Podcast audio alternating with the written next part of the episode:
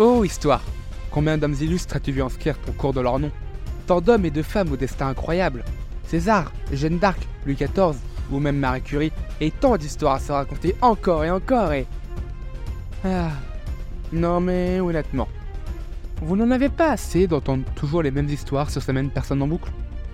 L'histoire est tellement grande et riche en personnes, tant d'inconnus restés dans l'ombre, oubliés par l'histoire aux dépens de ceux qu'elle met en lumière.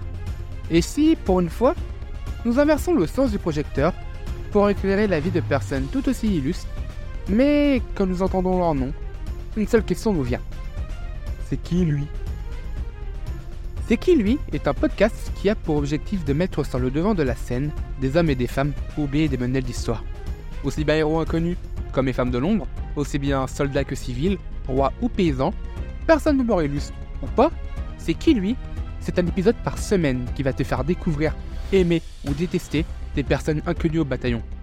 C'est un épisode qui va te faire rêver, te faire rire, te motiver ou te bouleverser, mais qui va surtout essayer de les inscrire aux côtés des plus grands. Aujourd'hui, j'ai décidé de vous parler de la vie d'une femme aussi belle qu'ingénieuse. Tous les jeunes sont fans d'elle. Je parle bien sûr de l'inventrice du Wi-Fi.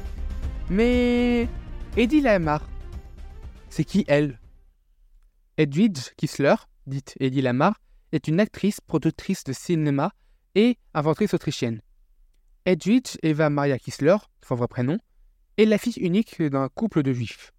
Son père, Emil Kissler, était directeur de banque, alors que sa mère, Gertrude Lidwitz, issue d'une grande famille de la bourgeoisie juive de Budapest en Hongrie, était pianiste et concertiste. Pour plus de facilité, nous allons continuer de l'appeler Eddie Lamar pendant la suite de ce podcast.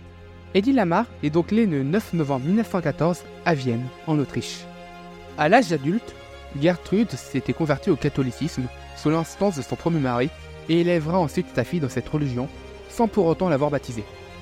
Edwidge grandit dans un milieu privilégié et un des précepteurs où étant instruite en Suisse, elle apprend plusieurs langues, comme l'hongrois, l'anglais et l'italien par exemple, prend des cours de danse et de piano, d'équitation, elle va à l'opéra et elle gardera de sa jeunesse un souvenir impérissable et toujours nostalgique.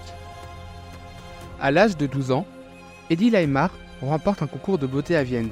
Elle s'intéresse déjà au théâtre et au cinéma, mais à la suite d'une révélation en voyant Metropolis, un film de Fritz Lang, elle veut devenir actrice.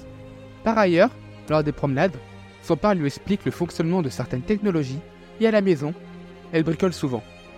Eddie Lama se présente seule, à 16 ans, au studio Sacha de Vienne, probablement recommandé par une relation de ses parents, dont la situation financière s'est dégradée avec la crise économique autrichienne des années 1930.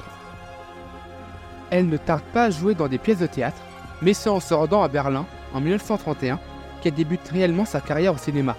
En 1933, alors âgée de 18 ans, la jeune femme joue dans le film Extase, et c'est un film qui fait scandale en raison de la nudité de l'actrice. Forte de son succès, Eddie Lamar épouse Friedrich Schmel, un des quatre plus grands marchands d'armes du monde. Il fournit notamment Mussolini. Bien que malheureuse en ménage, Eddie Lamar côtoie le monde de l'armée par le biais de son mari. L'actrice devient, à en croire ses mémoires, une célébrité chez les mondains de Vienne, allant jusqu'à recevoir Hitler chez elle. Mais le rapprochement de Mainz avec les nazis la pousse à prendre la fuite en 1937. À l'en croire, son départ est rocambolesque. Elle drogue une domestique et subtilise son uniforme pour s'enfuir, d'abord à Paris, Londres et enfin en Californie. L'actrice rejoint Hollywood, d'où elle deviendra l'une des égéries. Elle signe un contrat de 7 ans, durant lesquels elle joue dans 15 longs métrages. Au cours des années 40 et 50, Eddie Lamar est l'incarnation de la star hollywoodienne venue d'Europe. Après un passage à vide, elle joue dans le film Samson et Dalida de Cécile de Miles en 1949. C'est son plus grand succès. L'actrice joue encore 8 ans avant de disparaître du grand écran en 1957 et de poursuivre quelque temps une vie mondaine.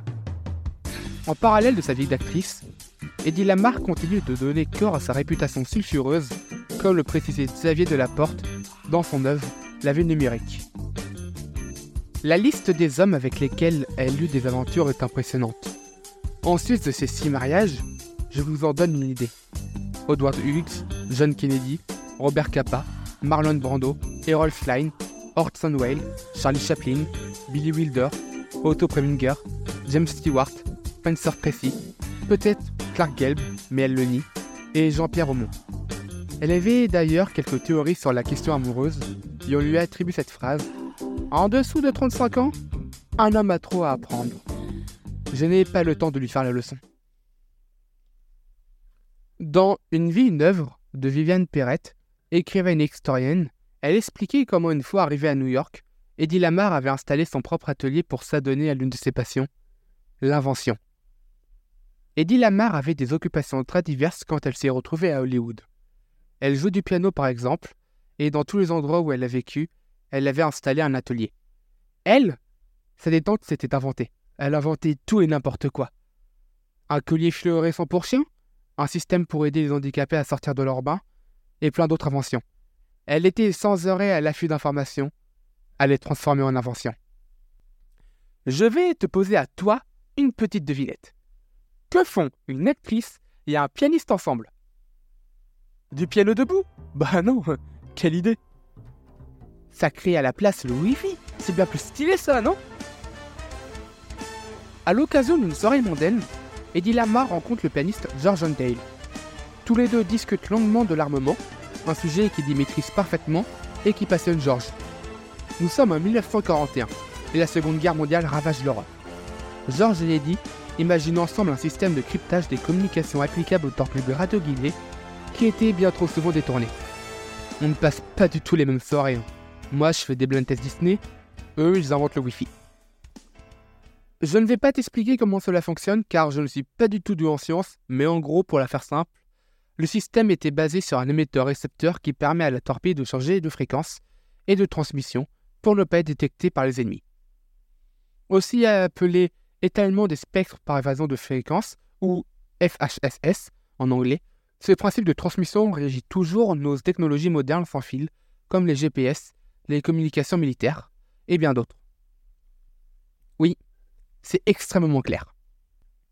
Les deux inventeurs déposent un brevet au bureau des brevets américains le 10 juin 1941, intitulé Secret Communication System, et on note pas l'accent s'il vous plaît.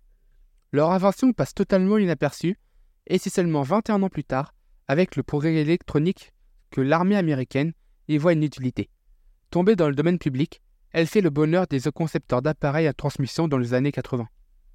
Le concept de ce principe de transmission l'étalement de spectres par haute fréquence est aujourd'hui encore utilisé pour le positionnement par satellite, la téléphonie mobile ou encore le Wi-Fi. En parallèle de sa carrière d'actrice, Eddie Lamar n'a jamais cessé d'inventer. Il faut pourtant attendre la levée du secret défense sur son invention la plus utile pour qu'elle bénéficie d'un peu de reconnaissance. En 1997, elle reçoit ainsi rétroactivement le prix de l'Electronic Frontier Foundation. Je trouve que c'est vraiment complètement dingue. Une invention si incroyable a été réalisée suite à une rencontre en soirée, et tout le monde s'en moquait. Mais l'histoire de notre femme, sublime habituée aux caméras, va malheureusement finir dans l'ombre des projecteurs.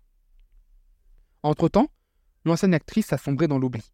Après avoir dilapidé sa fortune, elle a été arrêtée à plusieurs reprises pour du vol à l'étalage. Elle meurt quasiment anonyme le 19 janvier 2000, à l'âge de 85 ans quand même. Depuis les années 60, elle a vu son étoile sur le Walk of Fame d'Hollywood Boulevard. Il faudra attendre 2014 pour qu'elle soit admise, à titre posthume, au National Inventors Hall of Fame.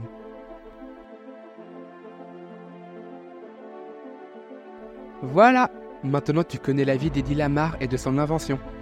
J'espère que cet épisode t'a plu. Si tu n'as pas envie de passer à côté d'autres vies incroyables, je t'invite à t'abonner à mon podcast pour ne rater aucune sortie.